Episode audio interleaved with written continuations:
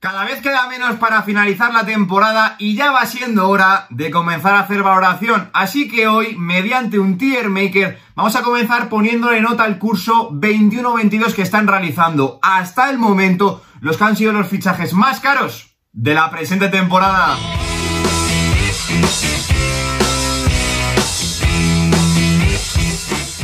Muy buenos días chicos, como siempre digo, bienvenidos un día más al canal. Tras la crisis provocada por la pandemia del COVID-19 en el mundo del fútbol, la vuelta a la normalidad ha reactivado de nuevo la economía de los clubes, lo que se ha visto reflejado sobre todo en el gasto en traspasos de la última temporada, que sin ser tampoco desmedido, pues bueno, sí que se han vuelto a pagar cantidades bastante considerables por muchos futbolistas.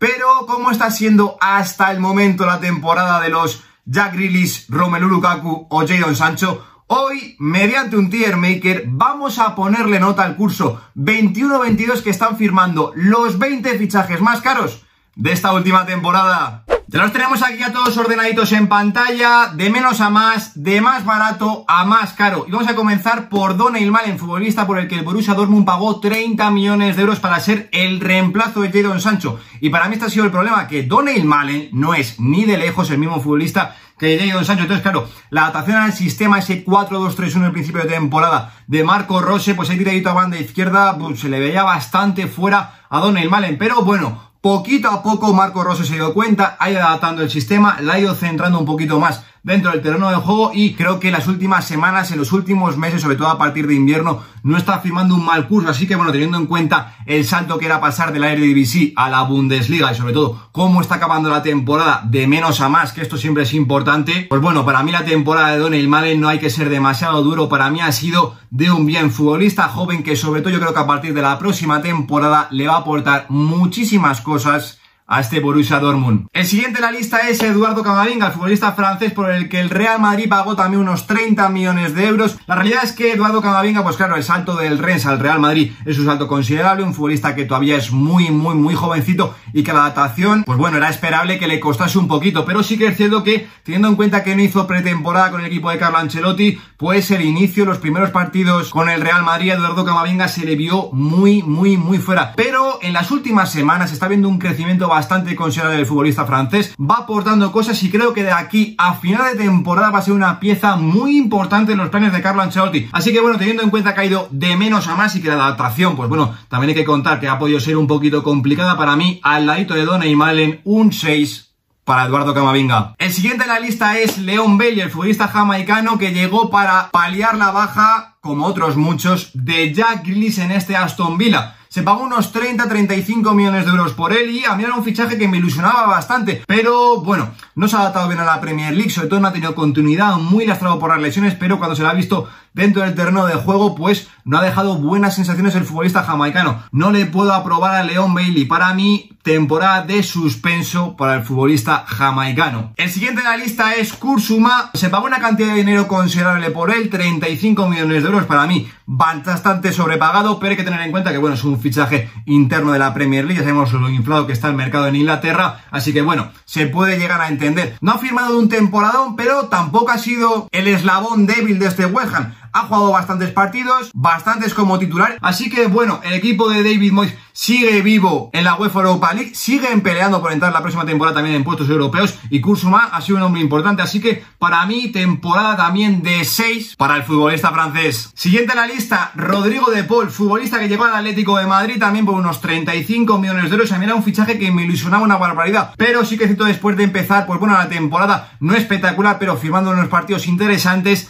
empezamos a ver una caída en el rendimiento de Rodrigo de Paul espectacular, es que prácticamente llegó a tocar su el futbolista argentino. Sí que es cierto que ahora en las últimas semanas está remontando un poquito, pero todavía tiene que dar muchísimo más Rodrigo de Paul hasta Atlético de Madrid. Así que yo, teniendo en cuenta las esperanzas que tenía depositadas en él, sobre todo también con lo que vimos en Udinese la temporada pasada y la Copa América que firmó con Argentina, mm, ha dejado bastante de per Rodrigo de Paul. Así que para mí, temporada de 5 suficiente para el futbolista argentino. Ahora bien, desde luego que de 5 no ha sido la temporada de Martin Odegaard en el Arsenal. Vaya temporadón se está marcando el futbolista noruego. Una inversión que, bueno, era arriesgada porque los meses que estuvo la temporada pasada en el Emirates Stadium, pues dejó alguna que otra duda claros y oscuros de Martin Odegaard, pero al final Mikel Arteta lo quería, apostó por él y acertó. Así que sin detenerme mucho más, para mí la temporada que está firmando Martin Odegaard es de sobresaliente. Una de las claves, como digo, de por qué el Arsenal de Mikel Arteta está peleando por volver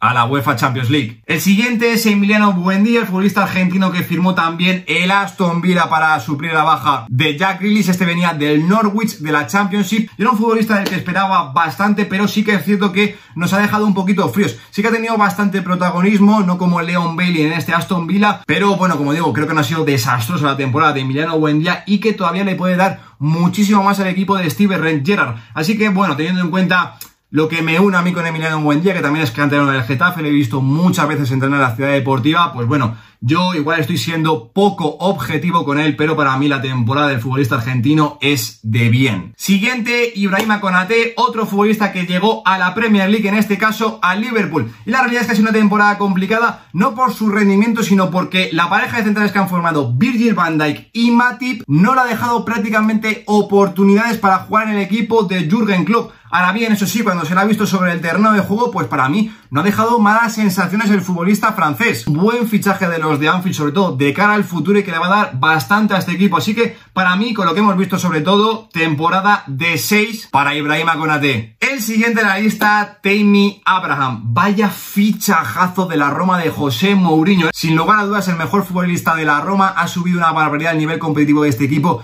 y es que está marcando goles. Bueno, es que se le caen de los bolsillos. Así que para mí, con lo que estamos viendo de Tammy Abraham, no hace falta ver más esta temporada porque para mí sobresaliente la temporada que está formando el ex futbolista del Chelsea. El siguiente, Rafael Barán, que...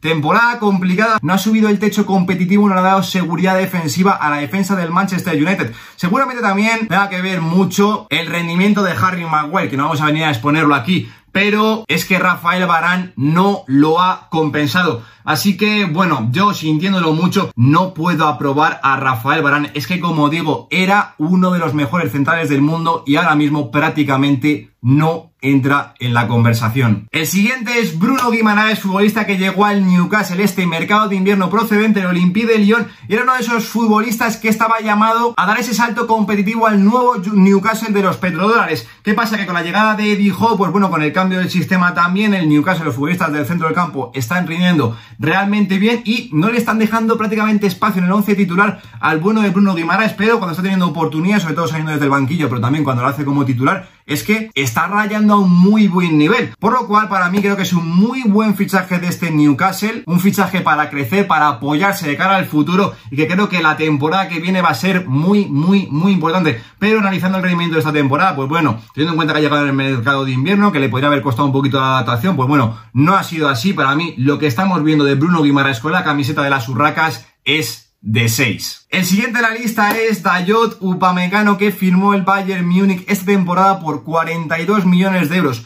Decepcionante temporada del futbolista francés, sobre todo porque la adaptación tenía que ser relativamente sencilla, pero es que desde el primer día, madre mía, se le han visto las costuras a Dayot Upamecano. Sí que es cierto que el cambio del sistema, este 4-2-3-1 que sobre todo le hemos visto a Julian Nagelsmann, pues no ha ayudado, pero también cuando el equipo alemán ha jugado con defensa de 3, es que Dayot Upamecano ha sido el eslabón débil de este equipo. Para mí, como digo, temporada de suspenso aquí al ladito de su compatriota Rafael Barán. De suspenso no va a ser, eso sí, la temporada de Luis Díaz, al igual que Bruno Guimaraes, otro futbolista que llegó en el mercado de invierno, pero desde el primer momento ha caído de pie en Anfield y se está abriendo el debate de si tiene que ser titular ya en el equipo de Jürgen Klopp. Vamos a ver quién se sacrifica porque Salah no, Sadio Mané difícil sacarlo de 11 y Diego Jota también está rindiendo a muy buen nivel, así que lo va a tener complicado Jürgen Klopp para encontrarle un hueco en el 11, pero con lo que estamos viendo siempre aportando muchísimo desde el banquillo también cuando lo hace como titular para mí, temporada de notable lo que le estamos viendo al bueno de Luis Díaz. El siguiente de la lista es Ferran Torres, otro fichaje de invierno que lleva al Fútbol Club Barcelona, pues bueno, para intentar remontar un poquito la situación del equipo que dirigía ya Xavi Hernández. Lo tenía muy clarito el entrenador español que quería a Ferran Torres y la verdad que el fichaje ha sido todo un acierto. Sí que es cierto que al principio tuvo una pequeña crisis, sobre todo ese partido contra el Nápoles, pero como digo, se ha adaptado bastante bien para mí, también al igual que Luis Díaz, lo que estamos viendo de Ferran Torres en el Fútbol Club Barcelona es de notable. Siguiente en la lista, Ben White, otro fichaje de la Premier League, otro fichaje del Arsenal de Mikel Arteta. Es un fichaje que fue muy criticado porque mucha gente decía, joder, el United paga 40, 45 millones por Rafael Barán y Arsenal y paga 60 millones por Ben White. Pues bueno, otra vez el tiempo le ha acabado dando la razón al bueno de Mikel Arteta. Yo no confiaba, por lo menos creo que estaba sobrepagado. Lo sigo pensando que 60 millones de euros han sido bastantes para Ben White, pero si analizamos puramente el rendimiento, es que le ha dado salto competitivo notable a este Arsenal de Mikel Arteta. Así que para mí, no al nivel de Martin o de Gar, pero sí muy buena temporada la de Ben White, notable para el internacional inglés. Y ya entramos en el top 5 y comenzamos por Akrah Hakimi, el futbolista que llegó al Paris Saint Germain después de firmar un curso espectacular en el Inter de Antonio Conte. Pero bueno, creo que dentro de lo malo del Paris Saint Germain, sobre todo lo decepcionantes que han sido todos los fichajes, para mí Akrah Hakimi ha sido el mejor sin ninguna duda. Así que sin mostrar un rendimiento brutalísimo, sí que creo que de cara al futuro le puede dar mucho a este Paris Saint Germain, pero con lo que hemos visto creo que como digo, no ha sido decepcionante para mí. Temporada de bien aquí al ladito de Bruno Guimaraes para Kraj Hakimi. Top 4, Dusan Blaovic, el futbolista serbio que fichó este mercado de invierno por la Juventus de Turín por 80 millones de euros. Es que sin lugar a dudas ha subido el techo competitivo de esta Juventus de Turín, que sigue sin jugar bien, pero ahí están peleando por el Scudetto y uno de los responsables es Dusan Blaovic. Para mí, muy, muy, muy bien. No de sobresaliente, pero con lo poquito que hemos visto, para mí, rendimiento de notable el del serbio. Adaptación inmediata desde el primer día y no tengo ninguna duda de que en los próximos años se va a acabar convirtiendo, si no lo es ya, en uno de los mejores nueve del mundo. El siguiente en la lista, Jadon Sancho, el tercer fichaje más caro del pasado mercado de fichajes por el que el Manchester United desembolsó 85 millones de euros. Se pusieron muchas esperanzas en la figura de Jadon Sancho para ser una de las estrellas del proyecto y bueno, sí que es cierto que hay que tener en cuenta que la adaptación, podríamos entender que le podía costar un poquito, pero teniendo en cuenta, como digo, el precio que se pagó por él y lo que veíamos viendo de Jadon Sancho las últimas temporadas, pues sí que es cierto que nos ha decepcionado bastante. Poquito a poco ha ido dejando chispazos de lo que es Jadon Sancho, de lo que puede llegar a ser en este Manchester United, pero temporada decepcionante, eso sí, de menos a más. No le voy a suspender, eh, igual estoy siendo demasiado benevolente, pero para mí, al ladito de Rodrigo de Paul, temporada de cinquito raspado, la de Jadon Sancho. Tiene que dar mucho, mucho, mucho más a este Manchester United. Siguiente, Romelu Lukaku. Ay, Romelu, madre mía. Tenía que ser la guinda del pastel a la roca que había sido la temporada pasada el Chelsea de Thomas Tuchel. Era como digo la pieza que le faltaba para ser prácticamente el equipo perfecto. Y sí que es cierto que al principio arrancó muy bien Romelu Lukaku, porque parece ya se nos queda muy atrás, pero como digo, empezó muy bien el equipo de Thomas Tuchel y al final, pues bueno, entre unas cosas y otras, no se adaptaba al sistema, no encontraba el hueco en el equipo de Thomas Tuchel, pero sobre todo a raíz de la entrevista que dio más o menos en Navidades en la que dejó caer que quería volver al Inter de Milán, a partir de ahí todo se empezó a torcer sobremanera la temporada de Romelu Lukaku y yo, pues bueno, teniendo en cuenta lo que esperaba de él, ya sabéis que para mí era top 5 mejores delanteros centros del mundo, pues ha sido una temporada muy, muy, muy decepcionante. Así que yo, sintiéndolo mucho, que como digo es un futbolista que me encanta una barbaridad, no puedo ponerle más arriba en esta posición de suspenso al ladito de Ayotu Pamecano. Decepcionante temporada, la del futbolista belga. Y ya finalizamos con Jack Grealish, el futbolista más caro del pasado mercado de fichajes. Casi 120 millones de euros se dejó el Manchester City y yo lo dije desde el primer momento, no me, es un fichaje que no me aportaba nada de este Manchester City, no subía el nivel competitivo de este equipo. Y si me dicen 40, 50, 60 millones de euros, oye, te lo compro y sin firmar una temporada espectacular en el Manchester City, pues sí que a lo mejor lo hubiera puesto en esa posición de bien. Pero para mí, es que, a ver, no te voy a decir decepcionante porque para mí no me esperaba nada de Jack Lees esta temporada. Y como digo, no ha sido el curso de Leon Bailey, de Barán, de y de Romelu Lukaku, que como digo, ha sido decepcionante, pero bueno, al igual que Rodrigo de Paul y Jadon Sancho es un futbolista que podía haber dado muchísimo más en este Manchester City. Para mí, como veis aquí, lo coloco en esta casi de suficiente para el internacional inglés. Aquí se queda el vídeo, el primero de esta serie que iremos trayendo de aquí a final de temporada poquito a poco, en la que iremos repasando el 11 revelación de la temporada, el 11 días de la temporada, las notas de final de temporada con el MVP, el rookie del año, el futbolista más mejorado, bueno, bueno, bueno, al más puro estilo NBA. Pero había que comenzar con las notas de los 20 fichajes más caros de esta temporada y estas han sido las mías. No sé si habré sido demasiado benevolente con unos, demasiado crítico con otros y por eso también me interesa saber vuestra opinión. ¿Quién aprueba? ¿Quién suspende? ¿Quién es el mejor fichaje de estos 20? ¿Quién es el peor? Como siempre os digo, estaré encantado de leeros y debatir con vosotros en los comentarios y como siempre hacemos en este tipo de vídeos, os dejo en el comentario fijado aquí abajo el enlace para que vosotros mismos también podáis hacer este mismo tier maker. Yo por mi parte nada más chicos, nos vemos la semana que viene en un nuevo vídeo. Lo dejo aquí. Un saludo.